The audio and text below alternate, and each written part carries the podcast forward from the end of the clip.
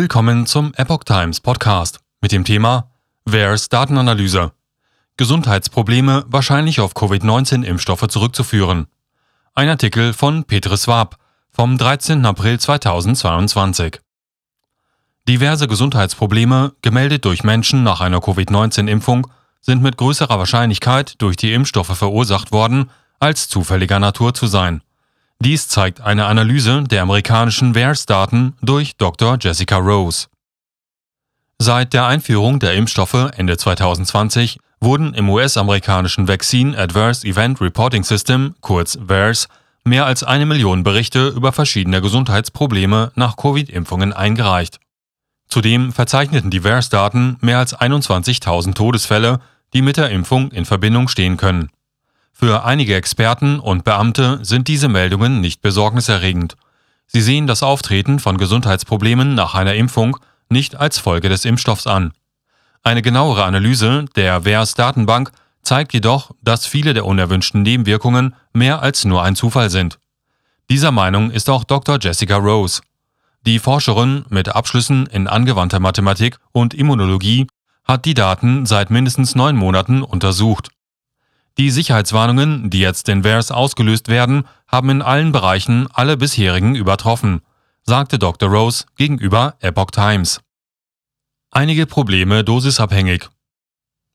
Es gibt mehrere Möglichkeiten, die Daten zu analysieren und herauszufinden, ob ein kausaler Zusammenhang zwischen unerwünschten Gesundheitsproblemen und der Impfung besteht oder nicht. Zum Beispiel wurde der Großteil der Covid-19-Impfstoffe vor den Boosterimpfungen in zwei Dosen verabreicht.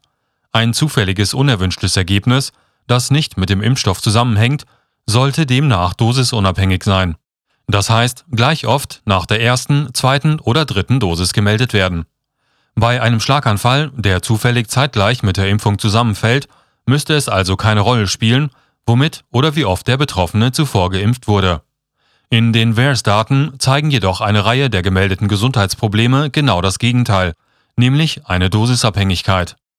So treten Herzmuskelentzündungen, Myokarditis, bei Jugendlichen nach der zweiten Impfstoffdosis um ein Vielfaches häufiger auf als nach der ersten Dosis. Nach einer Boosterimpfung hingegen ist die Häufigkeit deutlich geringer als nach der ersten Dosis, stellte Dr. Rose fest. Einen möglichen Grund dafür sieht die Forscherin darin, dass Personen, denen die zweite Dosis nicht bekommen ist, eher von einer dritten Spritze Abstand nehmen. Auch andere Forscher und Gesundheitsbehörden haben bereits eingeräumt, dass die Impfungen mit einem erhöhten Myokarditis-Risiko, insbesondere bei Jungen im Teenageralter, verbunden sind. Dennoch stufen die Behörden das Risiko für Herzmuskelentzündungen als gering ein. Doch die Dosisabhängigkeit zeigt sich in den VAERS-Daten auch bei anderen Problemen, einschließlich Ohnmacht und Schwindel, die nach der ersten Dosis häufiger auftreten. VAERS-Daten zeigen keinen Zufall. Dr. Rose räumt ein, dass statistische Analysen nur selten endgültige Antworten liefern. So könnte es beispielsweise einen unbekannten Faktor geben, der dazu führt, dass nach der ersten oder zweiten Impfdosis mehr Berichte über nicht zusammenhängende gesundheitliche Ereignisse eingehen. Ihrer Ansicht nach sprechen die Daten jedoch gegen eine solche Schlussfolgerung und gegen den Zufall. Frühere Untersuchungen zeigen, dass die meisten Versmeldungen von medizinischem Fachpersonal eingereicht werden. Diese versäumen selten, unabhängig von der Impfdosis unerwünschte Ereignisse zu melden.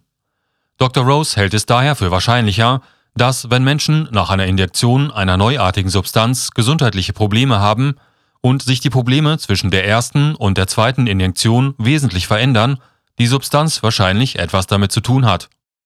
Da es keine andere Erklärung für dieses Ereignis gibt, erfüllt es meiner Meinung nach den Punkt der Dosis-Wirkungsbeziehung recht gut sagte sie zu den Ergebnissen der Myokarditis. Noch keine Erklärung für Rückgang der Meldungen nach Boosterimpfung. Auf die Frage, warum die Meldungen nach den Boosterimpfungen zurückgingen, hat die Immunologin noch keine endgültigen Antworten gefunden. Es könnte sein, dass Menschen, die sich nach den ersten Impfungen unwohl fühlten, es sich genau überlegen, ob sie sich wieder impfen lassen. Diejenigen, bei denen das Risiko einer unerwünschten Reaktion sehr groß ist, lassen sich daher selten auffrischen. Zu den Ergebnissen ihrer Analyse kam Dr. Rose, indem sie Diversdaten unter dem Gesichtspunkt der sogenannten Bradford-Hill-Kriterien ausgewertet hatte. Diese bestehen aus neun Fragen, mit deren Hilfe eine mögliche Ursache-Wirkung-Beziehung in der Medizin untersucht werden kann. Laut Dr. Rose habe sie in den VAERS-Daten Beweise gefunden, um alle Fragen positiv zu beantworten. Bereits bei dem ersten Versuch, ihre Analyse zu veröffentlichen, stieß Dr. Rose auf starken Widerstand in den etablierten Wissenschaftskreisen.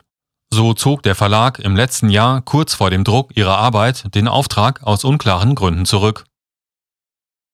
Dieser Artikel erschien im Original auf theepochtimes.com unter dem Titel Numerous Health Problems More Likely Because of COVID-19 Vaccines Than Coincidence. Where's Data Analysis?